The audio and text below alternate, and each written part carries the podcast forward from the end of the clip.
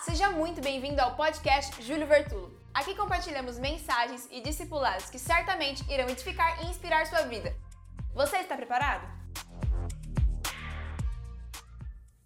Alguém deseja ouvir a palavra de Deus? O tema, o tema da, da Igreja Cristã Mundial neste ano de 2023 é Ruios, que significa filhos maduros. Ruios é o tema da Cristã Mundial em 2023, filhos maduros. Então eu quero ministrar uma mensagem que tem tudo a ver com o tema de 2023. Por favor, você que trouxe a sua Bíblia, abra ela no primeiro livro de Samuel, capítulo 16. Poucas semanas. Heitor, quando, quando foi a conferência romper aqui? Eu não me lembro. Novembro? É. Faz pouco tempo que nós fizemos a conferência romper aqui, foi, foi incrível. Só que eu percebi que, que, que o ambiente estava, como você se chama, baixista? Jefferson, prazer em conhecê-lo, bonito pra caramba, hein, Jefferson? Jefferson, estava tão, atmosfera tão maravilhosa, que a pregação ficou, Eliezer, meio que só ali no. Se desprenda do velho, porque Deus tem o novo. Né? E lembra, bispo, bispo, o senhor falou? Troca a base, troca a base que Deus vai trocar o resultado. Era uma, uma coisa assim.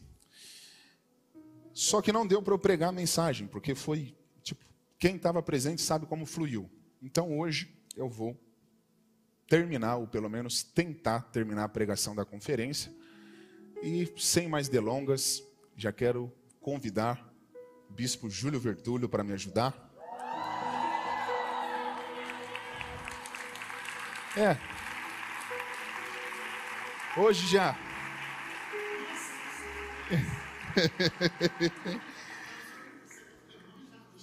É. Por isso que hoje eu nem fiz suspense. Já, já vamos já, logo, vamos, já resolve. Logo, amém. Mas não tem nada combinado, hein, gente? Isso aqui que é o mais incrível. Ah, bispo, por favor.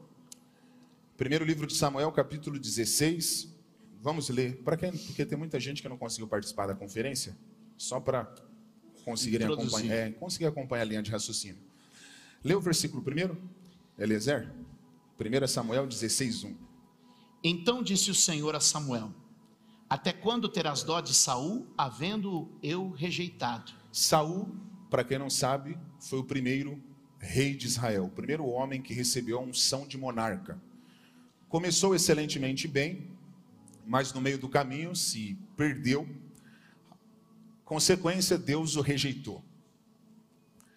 No capítulo 16, versículo 1, Deus está falando para Samuel, que era o profeta: Até quando terás dó de Saul, havendo eu o rejeitado, para que não reine sobre Israel?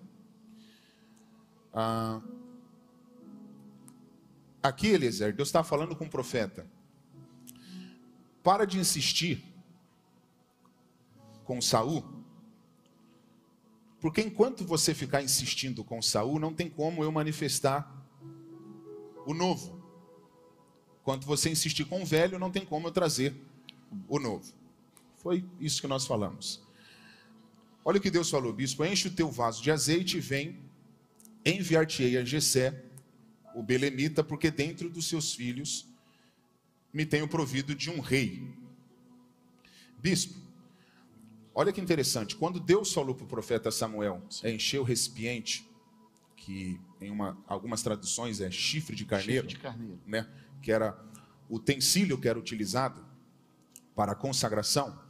Quando Deus falou para o profeta pegar o chifre de carneiro e encher de vaso, é, encher, melhor de dizendo, de azeite, Deus falou: Vem, enviar-te-ei uhum. até Gessel Belemita, porque eu tenho escolhido dentre os seus filhos um rei.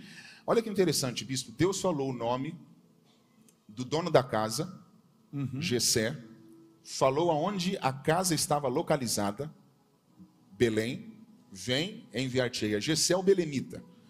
Então Deus falou o nome de Gessé, aonde a casa estava, Estava. mas Deus não falou o nome do filho que seria o rei. Sim. Isso é muito interessante. Tudo começa pelo pai. Quando, quando você abre as páginas do Novo Testamento, em Mateus capítulo de número 1. Ah, você perguntou, eu respondi. Vai, vai. A Bíblia vai apresentar a genealogia de Jesus. Porque sempre paternidade vai determinar identidade. A revelação de quem você é filho é mais importante do que a revelação de quem você é. Ele não ouviram? Repete de novo. A revelação de quem você é filho é mais importante do que a revelação de quem você é, porque é de quem você é filho que determina a sua identidade. Então, identidade procede de paternidade.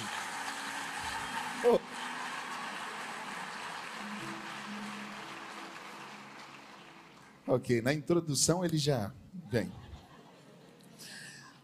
Existia uma objeção. Ok. Preste atenção. Deus falou para o profeta encher o chifre de carneiro com azeite, com óleo da unção, e se dirigir até a casa de Jessé, o belemita. Porque Deus havia escolhido um dos filhos de Jessé para ser o futuro, novo rei. Pastor Renato, olha a, a objeção do profeta Samuel. Bispo, por favor, lê o versículo 2. Pastor William, olha isso. Porém, disse Samuel: Peraí, como... quem está falando agora? Samuel. No primeiro Deus falou, agora o- Samuel responde. Porém disse Samuel: Como irei eu? Pois ouvindo Saul me matará. Então disse o Senhor: Toma uma bezerra das vacas em tuas mãos e dize: Vim para sacrificar ao Senhor. qual era o medo de Samuel em executar a ordem que Deus estava dando para ele? Que Saul percebesse que ele estava preparando um novo rei e entendesse como uma rebelião. Então o medo dele é que Era de Saul. Saul ficasse sabendo e o matasse. Sim. Só que aonde Deus mandou Samuel publicar que estava indo ungir um novo rei? Lugar algum. Hã? Em lugar algum. Deus mandou Samuel publicar no Instagram, fazer um history. Não. Olha só, estou indo ungir um novo rei. De forma alguma. Pegou? Peguei. Se ele não pegar, a gente pula lá. Ok. Nem toda direção que Deus nos, que Deus nos dá, a gente pode sair compartilhando com todo mundo. O que ninguém sabe, ninguém estraga. Existem níveis, tem gente que está pegando, existem níveis. Aleluia, estou começando a arrepiar. Existem níveis de revelação que Deus vai te dar, que para você não comprometer o resultado, você vai ter que, que ser estrategista. Olha que interessante, Deus não está mandando Samuel mentir. Sim. Deus não falou, minta. Mas Deus também não falou para ele falar o que ele estava indo fazer. O tempo de calar é tão importante quanto o tempo de falar. Repete. O tempo de calar é tão importante quanto o tempo de falar. Eclesiastes 3. Tá ouvindo o instrumento ali? Yes. O instrumento é uma coisa. A música não é feita só de sons. Ela também é escrita nas pausas. Ele tá, ele tá, ele tá filósofo, tá filósofo. Ah, eu. Tô inspirado.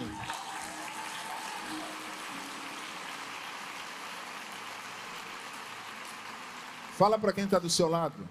Cuidado com quem você compartilha as direções Direções que Deus tem te dado. que Deus tem te dado.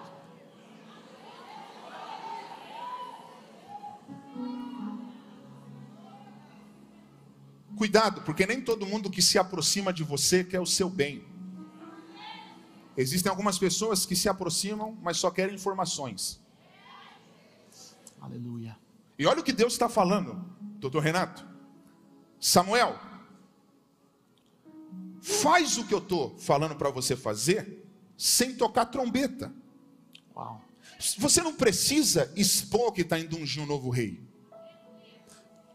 Olha, olha como Deus é estrategista. Deus falou para ele, Bispo Júlio: toma uma bezerra das vacas em tuas mãos, porque quando você chegar lá, alguém vai querer saber o que você está indo fazer. Porque todo mundo sabe que Samuel não se move em vão. Ok. Quando Samuel chegasse, os anciões, todos iriam ficar preocupados. Peraí, o que, que ele está vindo fazer aqui? Aí Deus falou: pega uma das bezerras, das vacas em tua mão. Quando chegar lá e te perguntarem o que você está indo fazer, não precisa falar que está indo ungir um novo rei. Só fala que está indo sacrificar. Ok. Convidou Jessé, que era o pai, e contou aquela história que todos vocês sabem, Heitor.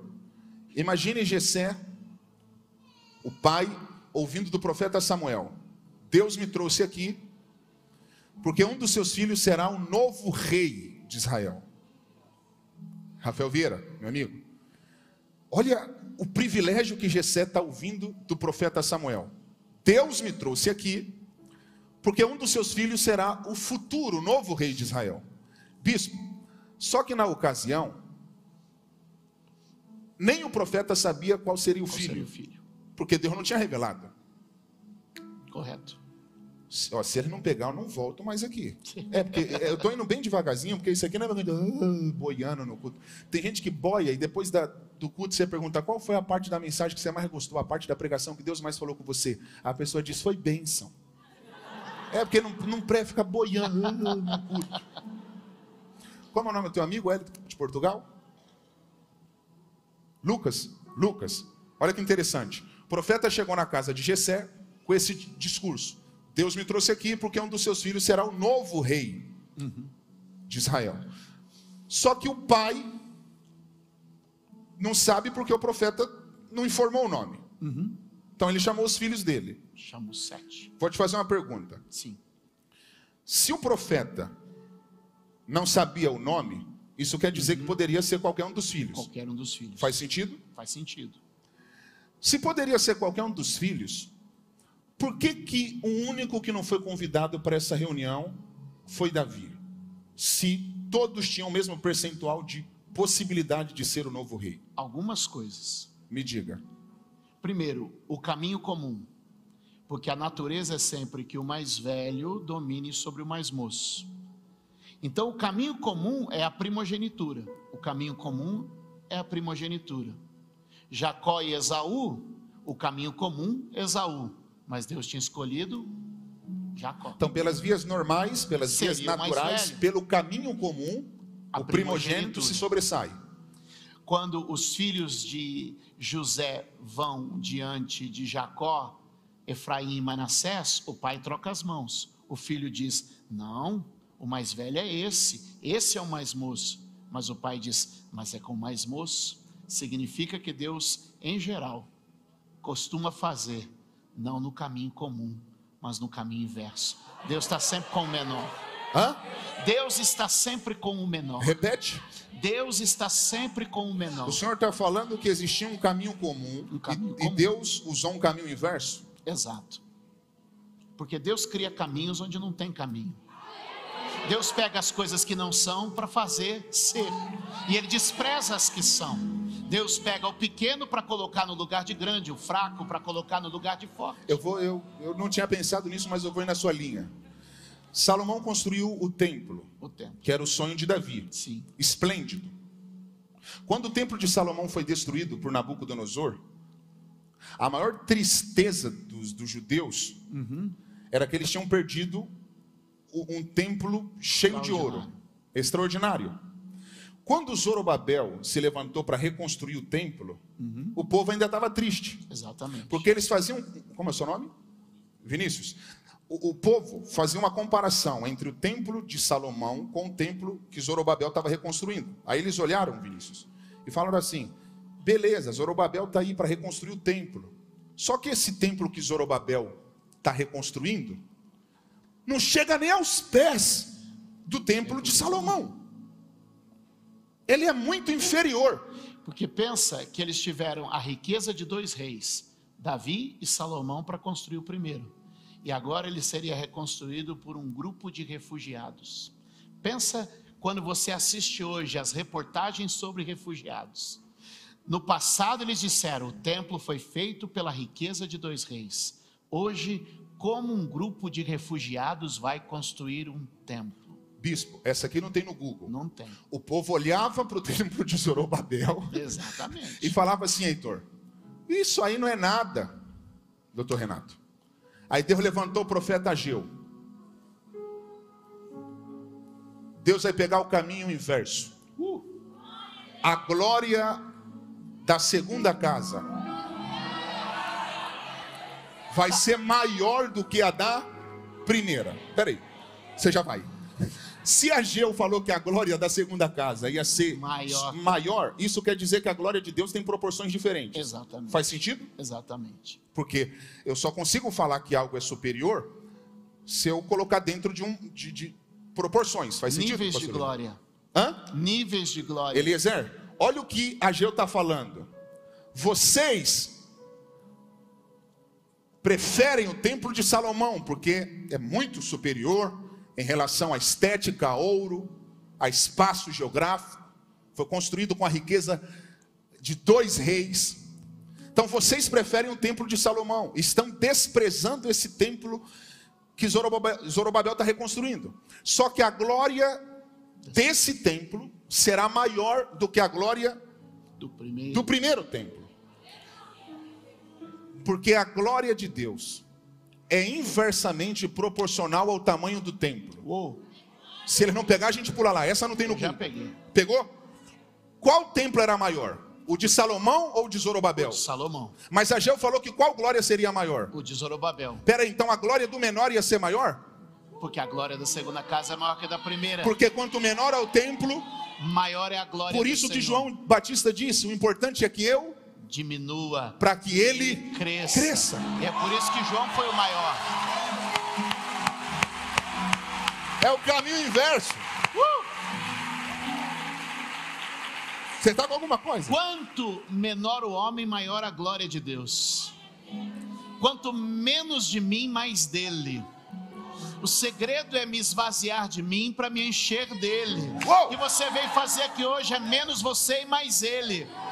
Você pode levantar a tua mão e dizer menos eu, Menos eu, mais ele. mais Dê eu. um glória a Deus por isso. Menos Lu. eu, mais ele. A glória é maior.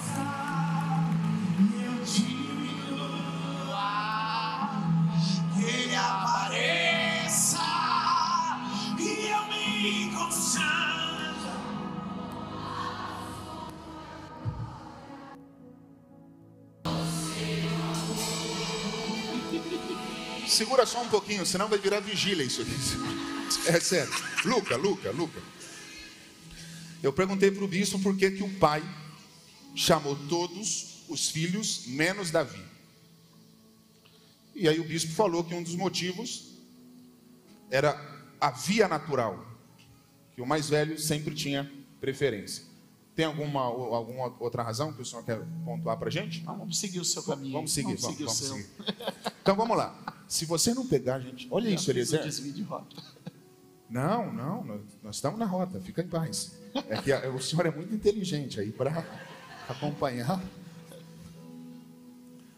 O profeta falou o quê? Gessé, Deus me trouxe aqui. Por quê? Porque um. Dos seus filhos será o novo rei de Israel. Imagine o pai falando para Samuel: Qual? Qual? E o profeta falando assim: Eu não sei. Porque Deus não me falou o nome. Se Deus não tinha revelado o nome, isso quer dizer que poderia ser qualquer um dos filhos. Qualquer um. Mas por que que Davi foi o único que Gessé não mandou chamar? Já parou para pensar nisso? bispo? É um mistério. Só entre nós dois, eu, eu vou revelar esse mistério. Meu Deus. Porque na cabeça do pai, Davi não servia para ser nada além de pastor. Para que, que ele vai chamar Davi, se ele não acredita que Davi pode ser algo além de um, de um pastor? Ao inverter o papel. Então você quer dizer que na cabeça de Samuel, O destino de Davi já estava construído? Na cabeça de Jessé, De Jessé? o destino de Davi já estava construído. Ele nem mandou chamar o filho mais novo, doutor Renato. É tipo isso aqui, ó, o, que o, o que os olhos não veem, o coração não sente. Como você se chama guitarra? Giovanni, é Gessé falando. Para que que vai tirar Davi do pasto e trazer para cá, para depois ele ter que voltar para o pasto? Ele não, não tem probabilidade de ser rei Então na isso, cabeça do, do pai. então isso quer dizer que tem gente aqui que aparentemente o destino já está definido. Aparentemente. Quer dizer que tem gente que chegou aqui hoje, parece que o destino já estava escrito, mas pode ter uma surpresa no caminho. Deus estava procurando o que nessa época? Um rei E aonde Davi estava? no pasto Então quer dizer que existe rei no pasto? existe. É por isso que eu não posso definir ninguém pela geografia que essa pessoa ocupa. Uau. Porque quando eu tento definir o outrem pela geografia que essa pessoa ocupa, eu posso acabar errando e desprezar um rei sem saber. Pode vir alguma coisa Boa boa de Nazaré. Dá um toquinho em quem está do seu lado, dá um toquinho em quem está do seu lado e fala assim: Eu não sei se você está entendendo a mensagem, mas aproveita e cuida bem de mim, porque você não tem noção do lado de quem você sentou. Fala assim: ó, Hoje eu estou aqui, mas logo, logo Deus vai me levantar. Yeah! O problema, Eliezer, o problema, o problema é que a gente só, a gente só avalia positivamente pessoas que ocupam geografias favoráveis. Se uma pessoa dirige um carro importado, eu olho para ela e digo assim: essa pessoa tem potencial. Se uma pessoa mora em uma casa boa, eu olho para ela e digo: essa pessoa é extraordinária. Porque o ser humano natural está acostumado a avaliar o outrem pela posição social, pela conta bancária, pela vida aparente. É por isso que muita gente, quando vê um Davizinho no pasto, diz: para que, que eu vou seguir no Instagram? Para que, que eu vou tirar foto? Para que, que vai ter meu número? Esse aí não tem nada para me oferecer. Aí Deus está falando: cuidado, porque você pode estar desprezando um rei e não sabe. Aleluia! Não despreze os humildes começos. Não ignore o dia das pequenas coisas. O reino eterno do Cristo começou na manjedoura em Belém.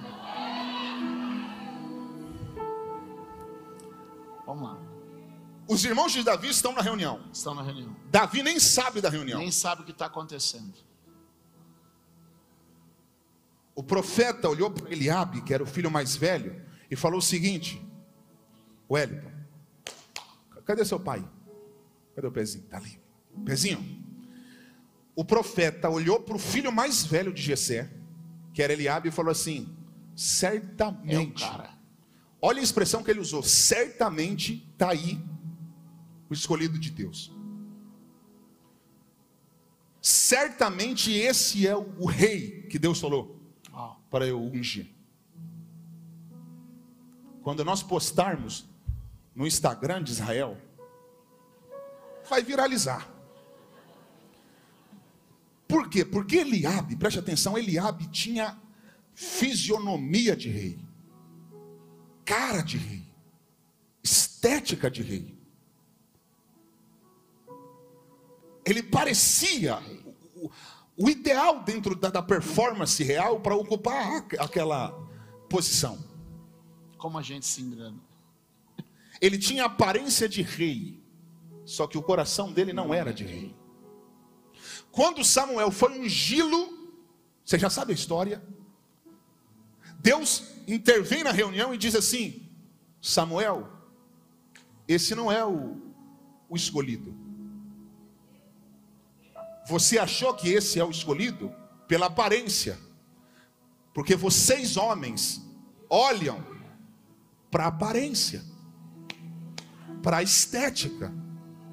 Só que eu, o Senhor, quando olho, eu atento para o coração.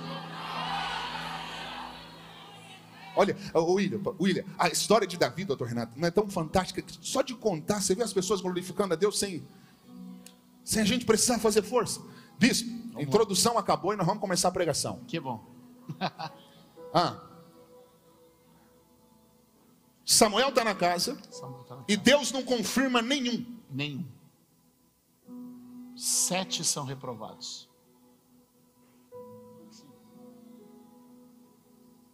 Eu não estou entendendo. Eu não estou entendendo. Deus me trouxe aqui, Deus me trouxe aqui, falou falou que eu iria ungir um novo rei. que eu iria ungir um novo rei. Eu estou diante dos seus filhos, Eu estou diante dos seus filhos, Jessé. e Deus não está confirmando nenhum. E Deus não está confirmando nenhum. Tem alguma coisa errada. Tem alguma coisa errada? Por um acaso, Por um acaso? tem algum filho que você deixou de fora da reunião? Tem algum filho que você deixou de fora da reunião? Tem algum esquecido por aí? Gessé, Jessé, tem algum filho tem algum filho que você não colocou o nome na lista? Samuel, tem um que eu não chamei, não. Por quê? Ah, porque você falou que está vindo atrás de um rei. E ele é simples, ele é pastor de ovelhas. Ele não pode ser o que você está falando que veio atrás. Samuel olha para Jessé e diz: Foi aí que você se enganou. Manda chamar ele. E ninguém vai se assentar na mesa. Deus gosta de trabalhar com quem não está com o nome na lista. Repete. Deus gosta de trabalhar com quem não está com o nome na lista. Posso ir ou você vai? Hã? Vai você. Cinco mil homens.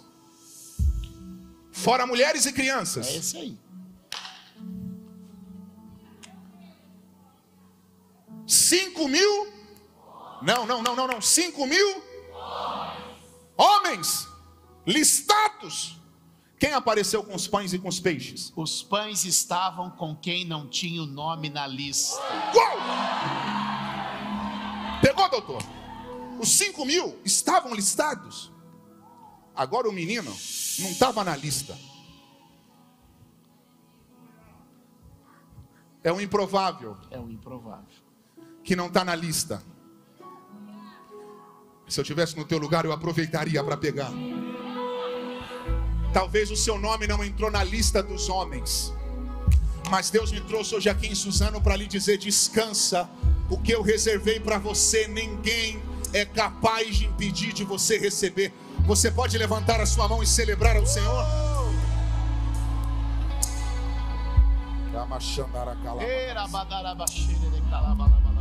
Davi chega e vamos. Davi chega, foi ungido a rei. Só que, bispo, no outro dia, Davi ocupou o trono. Não. Pera aí, ele foi ungido ao quê? Rei. E o senhor está dizendo que no outro dia ele não foi para o trono? Não. Lucas, se liga nisso. Pezinho, para onde que Davi foi no dia seguinte? De volta para o pasto. O quê? De volta para o pasto. Mas o senhor não acabou de falar que ele foi ungido a rei de Israel? Ele pode ter recebido a unção, mas ainda não alcançou a posição. Quando ele voltou para o pasto, se ele não pegar, a gente pula lá. Ele entrou em depressão? Não. Ficou triste? Não. Pensou em desistir? Acredito que não. E aí, Davi, E aí, Davi? o que fizeram com você? O que, que fizeram com você? Se ungiram a rei Te ungiram a rei e você voltou para o pasto? e você voltou para o pasto. Falei para você Falei para você que esse negócio de profeta que esse negócio de profeta tudo furada. é tudo furada. Olha aí, ó. Olha aí. Te ungiram a rei Te ungiram a rei e você voltou para o pasto. você voltou para o pasto.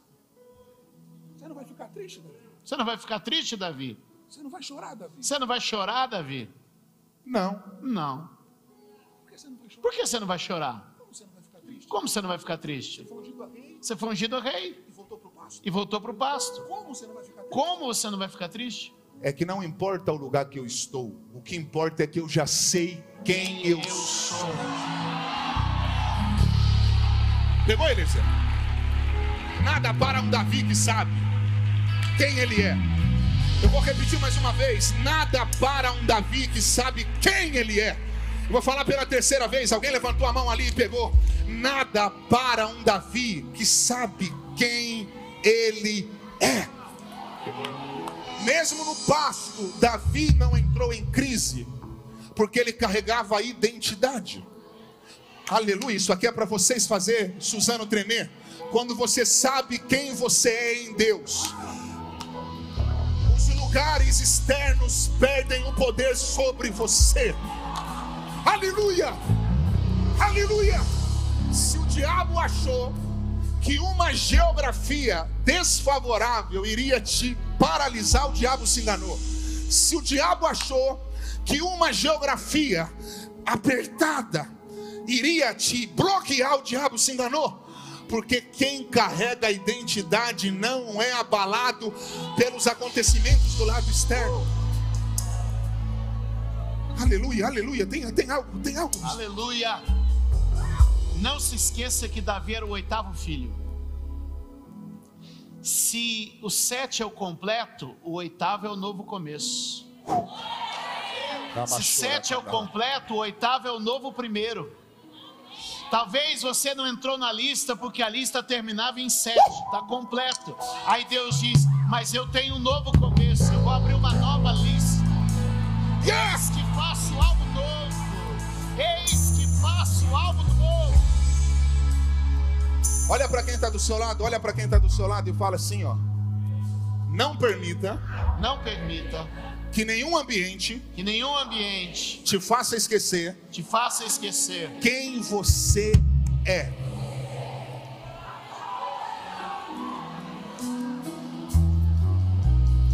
E aí a gente começa a ver uma diferença, Raí. Porque a gente tem um Saul que é ungido hoje e reina amanhã. Não tem estrutura. Cai. A gente tem um Adão que nasce hoje e governa amanhã. Não tem estrutura. Cai. Mas aí a gente tem um Davi que é ungido hoje e amadurece no processo, permanece.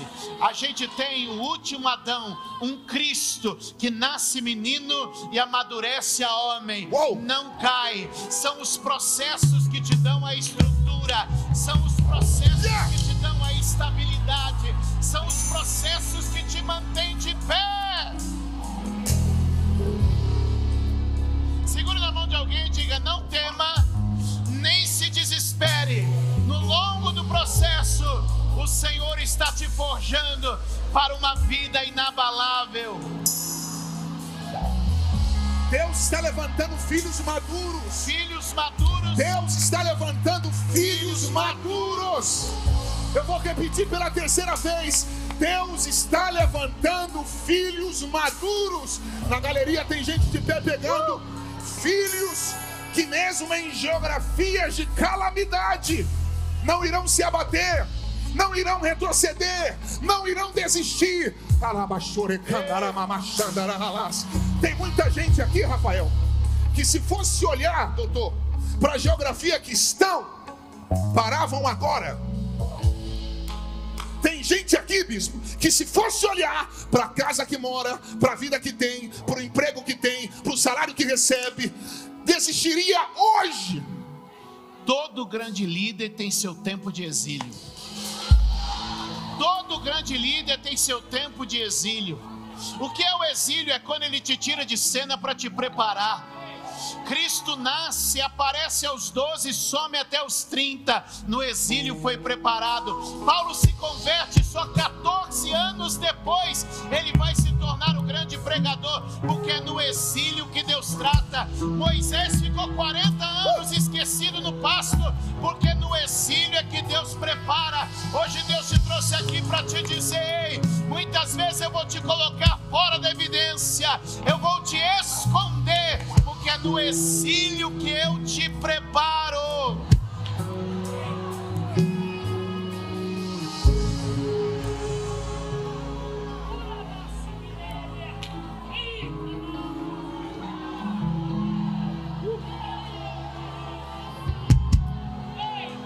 É quando a gente aprende a ser ninguém que Deus nos capacita a ser alguém. Vira para alguém e diga aí: você aprendeu a ser ninguém? Vira para outra pessoa e diga: tem gente que tem dificuldade Que tem dificuldade de ser ninguém. de ser ninguém. Ele tem que aparecer. Ele tem que aparecer. Ele tem que brilhar. Ele tem que brilhar. Ele tem que ser lembrado. Ele tem que ser lembrado. Mas você tem que entender Mas você tem que que entender no teu quarto em secreto, que o teu pai te vê, de como quem aprende a ser ninguém, tá pronto para ser alguém.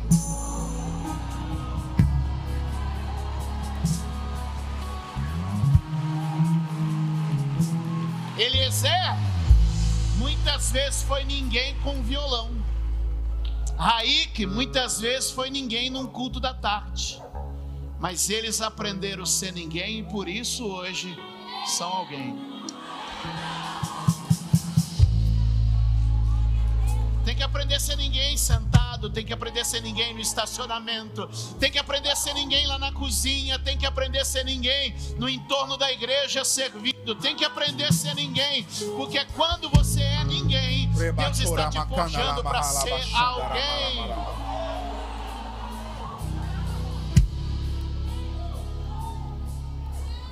filhos maduros.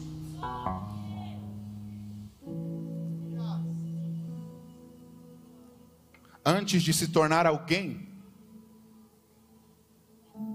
consegue vencer a fase de ser considerado um ninguém. A mensagem de hoje é a seguinte: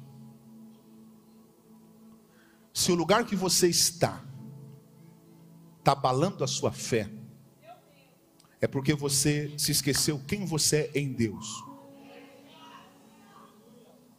Se o que as pessoas falam sobre você, pezinho, se críticas te tiram do teu propósito, é porque você esqueceu quem você é.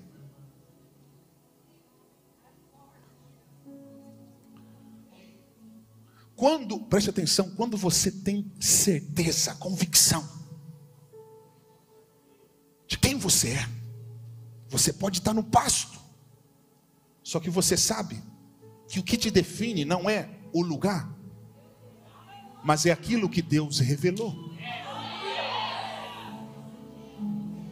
O meu destino não é determinado pelo lugar que eu ocupo. Alguém falou aleluia? Eu vou repetir. O seu destino não é determinado pelo lugar que você está, pela família que você nasceu, pelo quanto de dinheiro que você tem na conta bancária, pelas pessoas que te cercam. O seu destino, ele já foi determinado pelo Deus que te chamou e te escolheu desde o ventre da sua mãe. Bispo, Davi está no pasto e consegue lidar numa boa. É um filho maduro, que não se importa com a opinião alheia. Imagine, Júlia, ele foi ungido a rei e agora está no pasto. Talvez alguém olhe e diz assim: coitado, pensou que ia ser alguém, mas olha, olha, olha onde está. Quando eu sei quem eu sou, Uau, o que os outros falam não tem poder. não tem poder sobre mim. No momento em que Davi é ungido, a Bíblia diz que o Espírito se apoderou, apoderou dele. dele. Do momento que você passa a andar cheio do Espírito, o que vem de fora é informação, mas o que sai de dentro é revelação. A maioria das pessoas está limitada nas informações e Deus está dizendo: não ande na informação que o homem traz, ande na revelação que brota em você.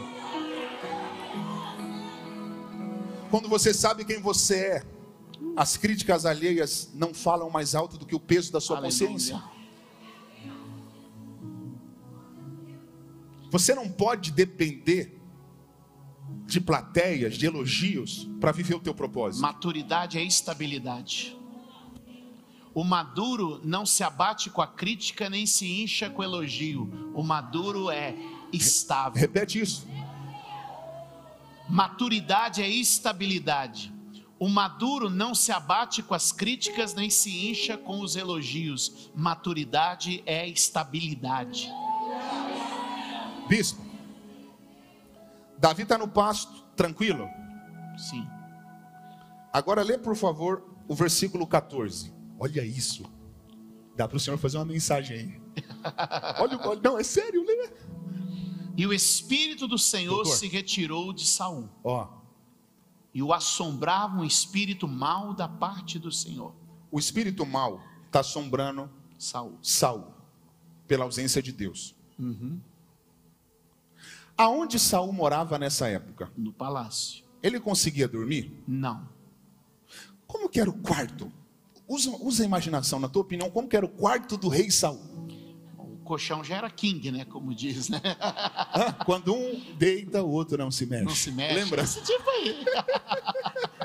Lembra do comercial? Aquele era marqueteiro. hein? Cama king, É, tinha um copinho de suco de laranja, lembra até hoje. Claro. Quando um. Então a cama era como? king. King. Só que ele, ele tinha sono, ele tinha paz para dormir. Não tinha. Os carros na garagem de Saul. Eram os melhores. Vamos contextualizar. Quais carros o senhor acha que se fosse hoje em dia Saul tinha na garagem? Uma Lamborghini, Roy Ross, Roy Ross, Bentley e por aí vai. uma Escalade para sair com a família. Só que ele era um cara feliz. Não. Como que era a conta bancária de Saul? Recheada. Hã? Recheada. Ele era um cara satisfeito? Não. Ele conseguia dormir? Não. Preste atenção. Eu estou falando de um homem que mora no palácio. Pezinho. Kelly. Que tem os melhores carros. Uma conta bancária infinita. Vou usar essa expre- essa expressão para vocês entenderem o nível de Saul. Só que ele não tem paz ao ponto da Bíblia relatar que ele não conseguia nem dormir. Porque estava sendo pertu- perturbado, atormentado. Nessa época, Davi estava onde? No pasto. Era um cara alegre, Sim. resolvido, Resolvi. conseguia dormir? Abençoado. Então o senhor está falando que é melhor ter uma vida simples no pasto, mas cheia de Deus, do que morar no palácio e ser desviado? É isso aí. Não é sobre o lugar, é sobre quem você é. Eu tô, olha que paradoxo, eu estou falando de um homem que tem luxo, mas não tem paz. Eu estou falando de um Davi que está no pasto, mas é feliz. Porque não é sobre o que você tem, é sobre quem você é. Uau. Quem deixa de ser para ter, perde o contentamento. O pródigo sempre teve, mas enquanto estava na casa do pai, ele tinha, mas não podia fazer o que bem entendesse, mas ele sempre teve. Sempre teve. O que que fez o pródigo sair? Eu quero fazer o que, eu, o que dá na minha telha. Então vou deixar de ser. Ele deixa de ser para ter. É a ilusão de que sua vontade te realiza. Repete. É a ilusão de que sua vontade se realiza. Te realiza. Quem deixa de ser para ter, perde tudo que tem. Pródigo foi parar na lama.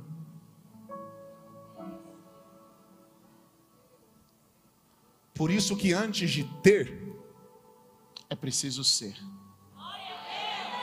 porque eu não sou pelo que eu tenho, eu só tenho pelo que eu sou. Uau. Enquanto eu ser, o Pai administra. O mundo constrói assim: eu faço, eu tenho, eu sou. O reino é assim: se eu sou, eu tenho, e se eu tenho, eu faço. No reino de Deus, ser vem primeiro. Identidade é o mais importante. Saul não tem paz, Nenhuma. tem dinheiro, mas não tem paz. Aí deram um conselho para ele, Eliezer. A gente caminha para o fim agora, gente. Heitor, olha o conselho que deram para o rei: chama um tocador de harpa, porque quando o espírito mal vir te assombrar, ele dedilha. Cadê o guitarra? Consegue?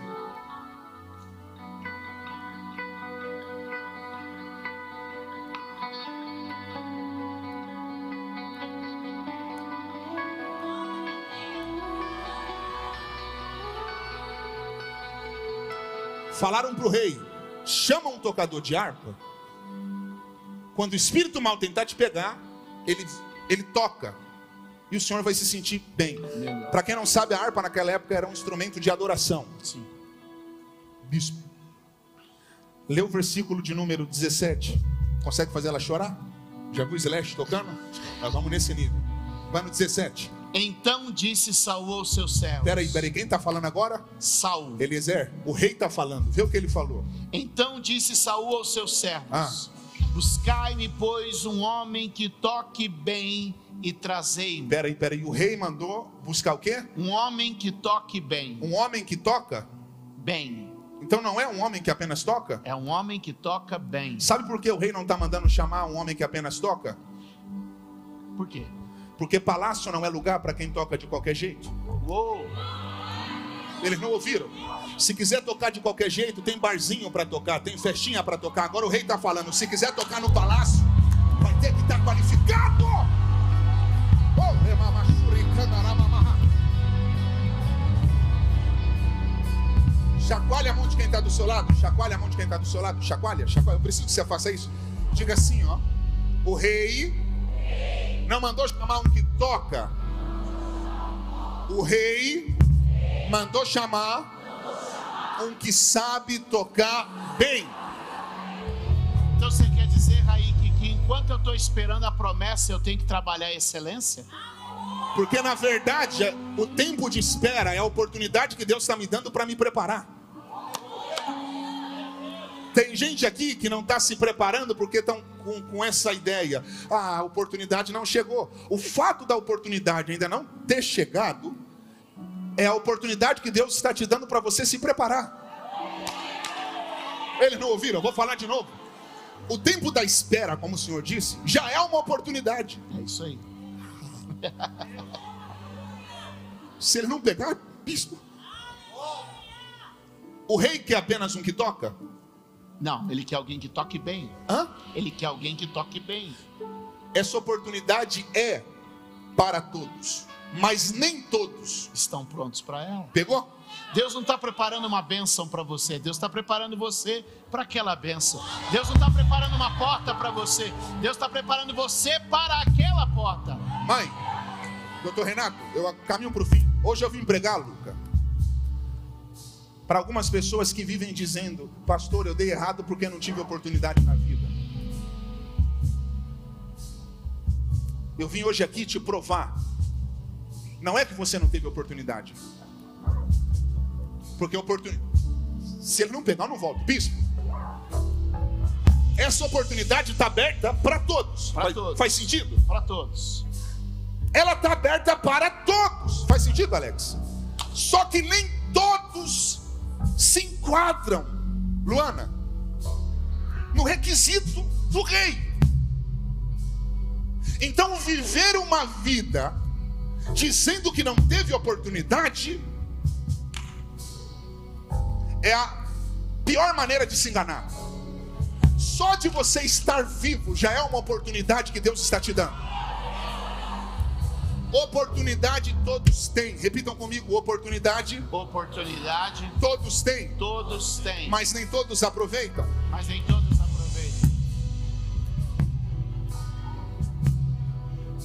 Posso falar do verso 18? Vai, Posso avançar? Porque se não. vamos segurar. Aí você já vai, a gente acaba no 18. Pode ser. A oportunidade é para alguém que toca bem, Para quem toca bem. porque o nível do meu preparo vai definir o nível do meu acesso. Exatamente. Alguém falou aleluia. Glória a Deus. O nível da minha qualificação, se ele não pegar Eliezer, desliga o teclado. Confio na tua inteligência. Está funcionando o microfone? O rei, o rei falou: traga um tocador ungido, ou o rei falou: traga um homem que toca bem. Que toca bem. Toca bem. Então, o ponto de partida não é unção, Não. é o quê? É o tocar bem. Sabe, É excelência. Sabe por quê? Existem alguns acessos que eu não consigo só com a unção. Eles não ouviram? O rei mandou trazer um ungido. Ou o rei mandou trazer um que toca bem? Um que toca bem. Porque só unção. Eu vou repetir: só unção Nem sempre vai fazer você entrar em algumas geografias restritas. O obreiro aprovado é aquele que maneja bem a palavra da verdade. É Não adianta, não adianta você ter uma unção extraordinária se você não, não se preparar para lidar com ela. O nível do teu preparo determina o tamanho do teu alcance. Repete. O nível do teu preparo determina o tamanho do teu alcance. Olha aqui pra mim. Moisés tem Vai, o maior ministério da Bíblia, Ah. mas teve também a maior preparação. Moisés tem 80 anos de preparação para 40 anos de ministério. Os 80 anos de preparação foi a maior preparação da Bíblia e ele teve o maior ministério da Bíblia. O senhor já percebeu que Deus não deixou Moisés crescer com a mãe biológica dele? Não. A mãe só ficou com ele no período da amamentação. Mas depois Moisés cresceu no palácio. Sabe por que Deus não deixou Moisés crescer com Joquebede? Para que ele não crescesse com mentalidade de escravo, mas com mentalidade de livre. Porque escravo não liberta escravos.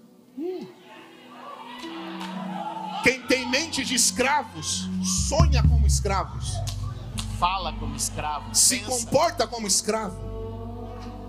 Aí Deus levantou uma princesa para levar Moisés. Se eu tivesse no teu lugar, eu teria aproveitado para pegar. Eu vou ser direto. Deus vai levantar pessoas estratégicas que vão financiar o teu propósito. Aleluia! Você pode bater na mão. Tem gente de pé pegando aqui. Bate na mão de quem está do seu lado e fala assim: ó. Deus vai levantar Deus vai levantar pessoas para financiar o teu propósito. Deus vai levantar gente que tem recurso. Se eu tivesse na galeria, pegaram aqui na frente receberam. Deus vai levantar gente que tem recurso. Deus vai levantar gente que pode financiar o teu propósito. Quem recebe, aproveita para celebrar. 2023 será um ano extraordinário. 2023, Deus vai levantar pessoas estratégicas que vão ampliar, ampliar os horizontes para você.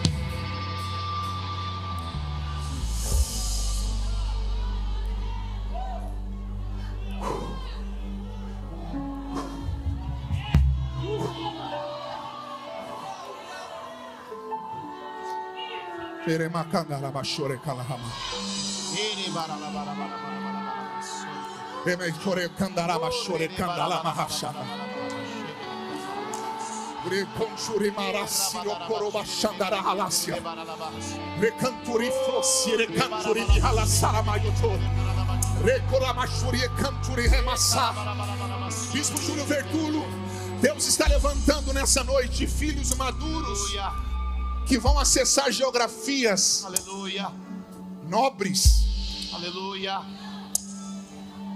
Você já identificou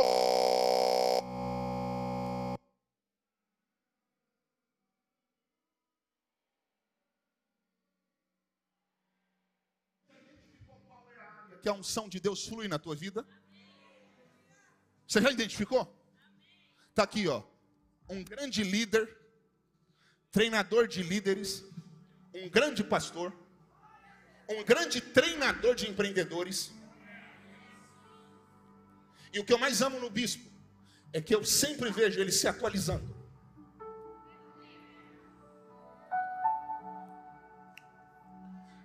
Identifique qual é a área que a unção de Deus flui na tua vida. Tá ali, ó, o doutor Renato, um grande advogado. Tá aqui o Pezinho, um dos maiores produtores musicais do Brasil. A unção de Deus na vida de cada um vai fluir em uma determinada área. Vendedor. Cada um, Heitor, é em uma área. Se você ainda não identificou qual é a área que a unção de Deus flui, você precisa correr atrás para descobrir. Porque se você não descobrir qual é a área que a unção de Deus flui na tua vida, você pode perder muito tempo colocando muita força no lugar errado. Os dois dias mais importantes na vida de um homem: primeiro, o dia que ele nasce, segundo, o dia que ele descobre por que nasceu. Aleluia. Identificou qual é a área que a unção de Deus flui na tua vida? Pastor Raí, que Deus, Deus me escolheu para ser um médico. seja o melhor. Aleluia. Pastor Raí, que eu amo direito, seja um melhor advogado. Pastor, eu amo psicologia, seja a melhor psicóloga. Raí, que eu nasci para ser pregador, seja um melhor pregador para quem te ouve. Raí, que eu nasci para cantar, seja o melhor na tua área.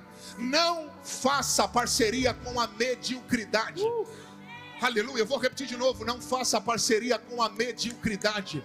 Deus está te convidando para em 2023 você se qualificar, porque existem geografias extraordinárias precisando de alguém cheio da unção.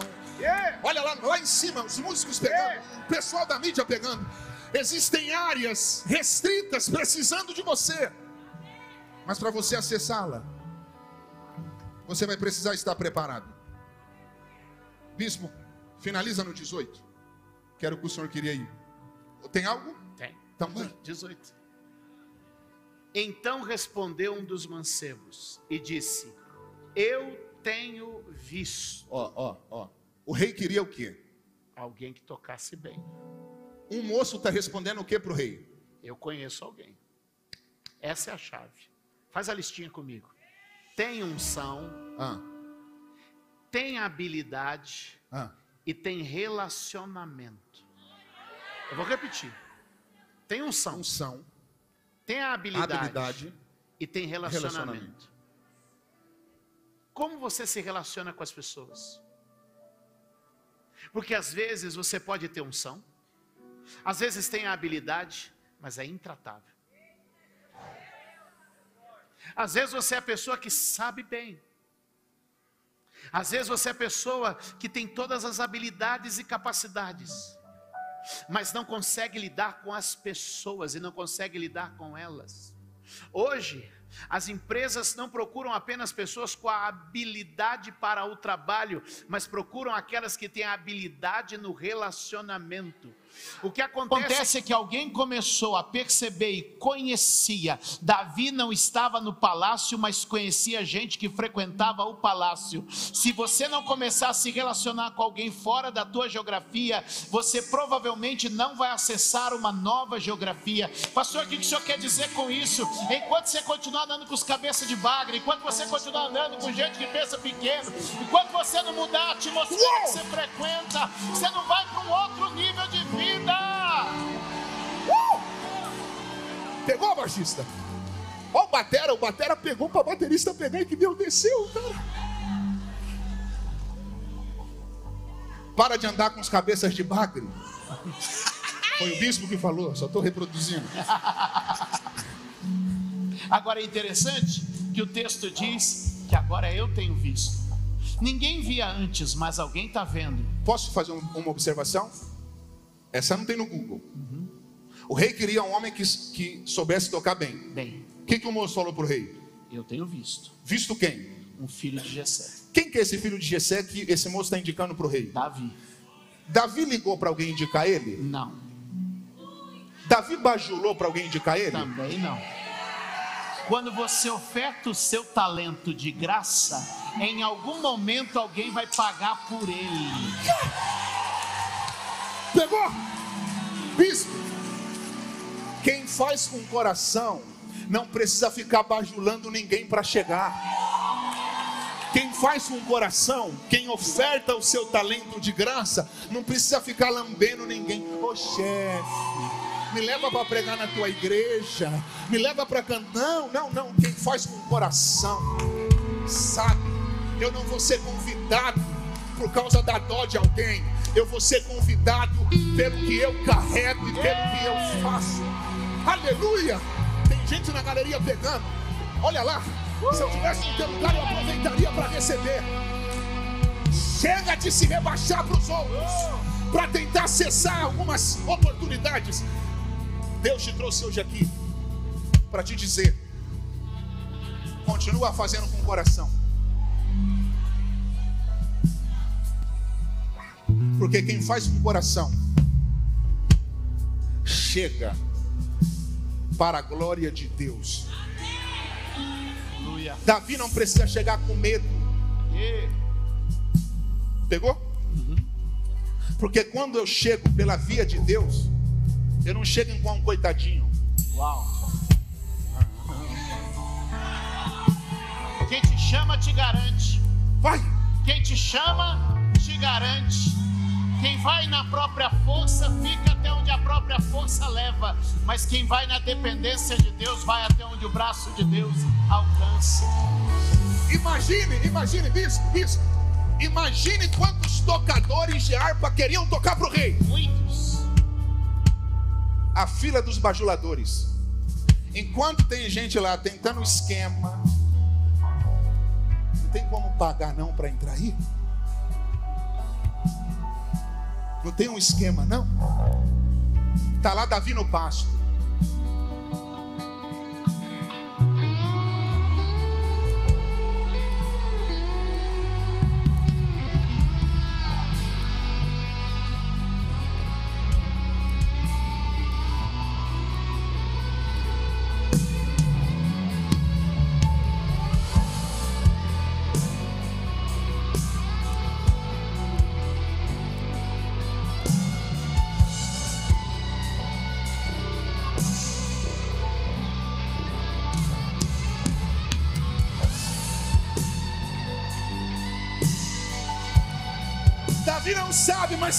De olho. Davi não tem noção, mas tem alguém observando ele. Aleluia! Você não sabe, mas já tem alguém de olho em você. Você não sabe, mas alguém já percebeu. Pegaram na galeria, alguém já identificou que você carrega algo diferente. Fala para quem está do seu lado. O seu nome está sendo cogitado em lugares que você nem imagina.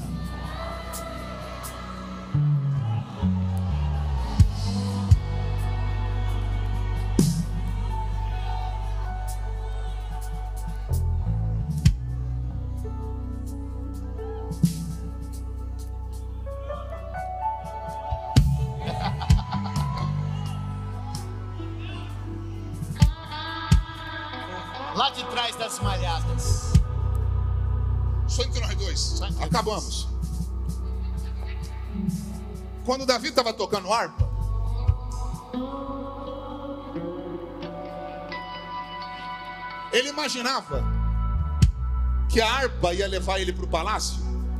Não.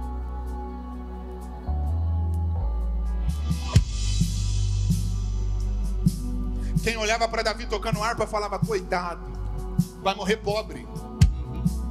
Vai passar a vida no pasto. Vai ficar a vida toda tocando para ovelha. Porque isso não dá dinheiro. Pegou? Peguei. Mas não é sobre remuneração, é sobre amor, vocação. É ministério. É serviço. É se entregar, é se dedicar. Deus só precisa de uma harpa na mão de Davi para levar ele para o lugar do destino dele. Quer dizer que uma harpa pode entregar um reino? Que é o seu talento que te abre a porta? Quer dizer que é aquela habilidade que Deus tem te dado que te promove? Quer dizer que é o exercício da tua devoção, o exercício da tua adoração? Porque quando ele tocava no pasto, ele não tocava para plateia, ele não tocava para rei, ele não tocava para homem, ele tocava e só o céu ouvia. Tem gente aqui que só o céu te ouve, tem gente aqui que só o céu te escuta. Continua a fazer e o céu está te notando. Davi entrou, Davi entrou no palácio pela primeira vez como rei. Não, Entrou como? músico, Doutor Renato, anota isso. Entrou como? músico. Pezinho, você que é músico. Davi não acessou o palácio como rei. Davi acessou o palácio Como músico. porque antes de Deus levar Davi como rei, Deus precisava colocar Davi como estagiário. Uau. Quem olhava para Davi tocando a harpa imaginava que ele ia morrer com a harpinha na mão. Aí Deus falando: calma, Davi. É o seu estágio. Estou te aproximando do ambiente do teu futuro. Tô te conectando com o futuro que eu tenho para você. Tô te aproximando daquilo que um dia eu desenhei. Deus está fazendo você passar na porta. Deus está fazendo você ter a experiência, sentir o cheiro, o gosto, a atmosfera do que vai ser o seu destino.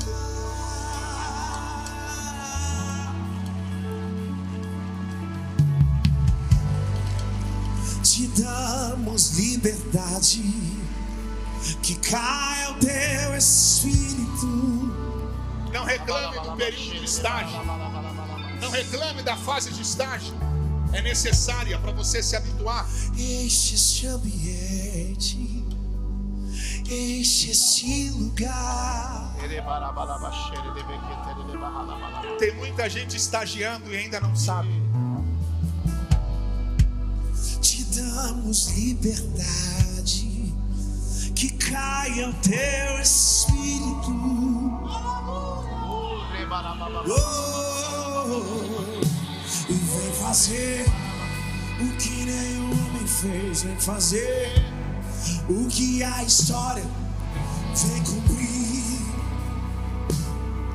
Aviva-nos, aviva-nos, vem fazer o que nenhum homem fez, vem fazer o que a história viu, vem cumprir o que escrito em Joel.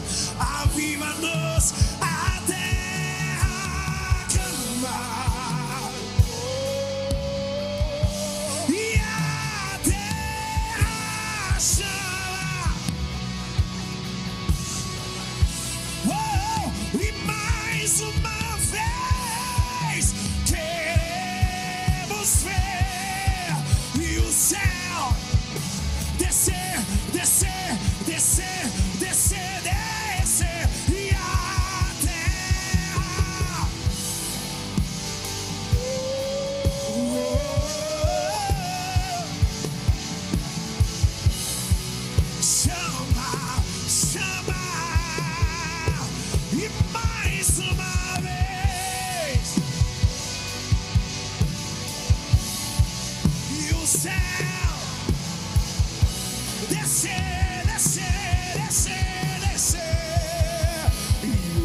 coloquei as minhas vestes. E estou só te esperando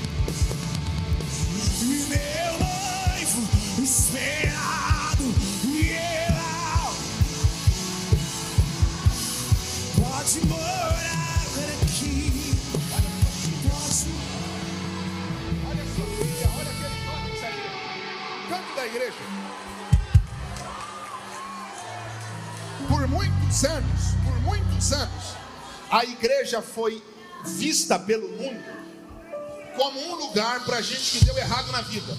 Uau. O mundo, por muitos anos, olhou para a igreja com esse olhar pejorativo. Igreja é lugar para quem deu errado na vida. Igreja é lugar para quem não tem dinheiro. Igreja é lugar para quem não tem cultura. Igreja é lugar para quem não tem intelectualidade. O mundo, por muitos anos, olhou para a igreja desta forma. Uau. Mas chegou o tempo de Deus levantar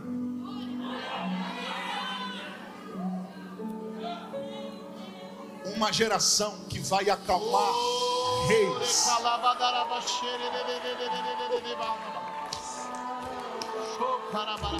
Eliezer, você é um Davi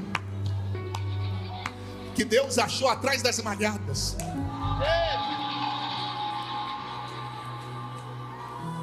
Quanta gente inacessível. Quanta gente nunca se viu dentro de uma igreja que é acalmada que recebe paz quando te ouvem cantar. Você é um Davi que está alcançando reis.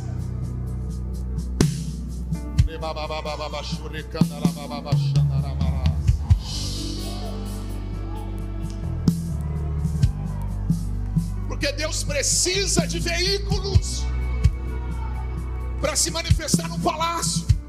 Bispo, o erro é que as pessoas pensam que o evangelho é apenas para um público menos favorecido financeiramente. Eu já vi muitas pessoas na igreja que pensam que isso aqui, que essa atmosfera, doutor Renato, é apenas para um público que mora na favela. Preste atenção no que eu vou te falar e guarda isso. Deus não amou apenas uma classe. Deus amou o mundo. Eu, não, não, eles não ouviram, eu vou repetir, a gente acabou. Deus não amou apenas uma classe de pessoas. Deus amou o mundo. O mesmo interesse que Deus tem em salvar quem mora na periferia, Deus tem em salvar quem mora em Alphaville. O mesmo interesse que Deus tem de salvar o funcionário, Ele tem em salvar o dono da empresa.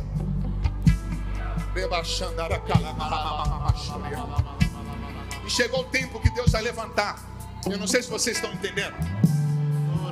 Deus vai levantar uma geração para alcançar esse público. Não se espante se você vê gente famosa te procurando para adorar Deus com você. Não se espante se logo logo você é, estiver liderando uma célula na casa de gente importante para o mundo. Não se espante se logo logo você se tornar líder de pessoas milionárias. Deus está te levantando para acessar geografias restritas. Alguém recebe essa palavra? Alguém recebe essa palavra? Alguém recebe essa palavra? Por um minuto, por um minuto eu quero que você encha esse ambiente de adoração. Por um minuto, por um minuto.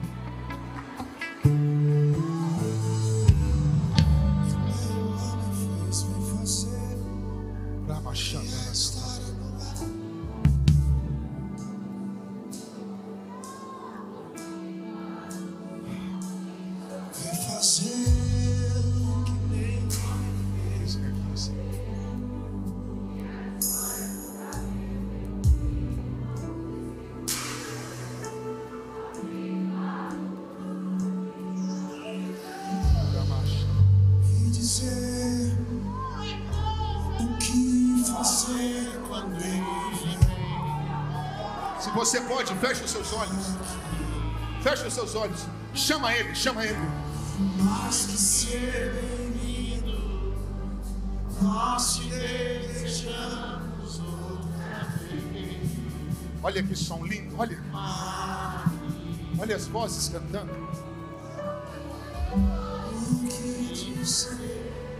Aumenta o volume do seu coração. Só a igreja, só a igreja. Diga mais que ser bem-vindo.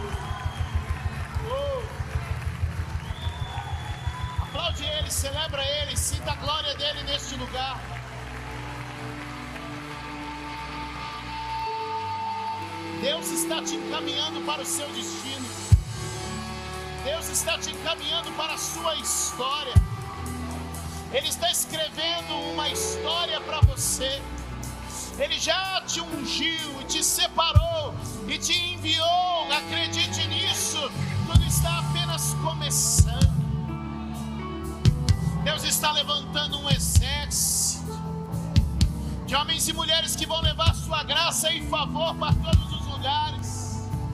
O Espírito do Senhor se move nesses dias. Este é o teu ano e a tua história. Deus continua a levantar o homem do pó e do monturo erguê-lo, o necessitado, para o colocar entre os príncipes do seu povo. Nós estamos declarando neste dia que o Senhor está potencializando você para a obra do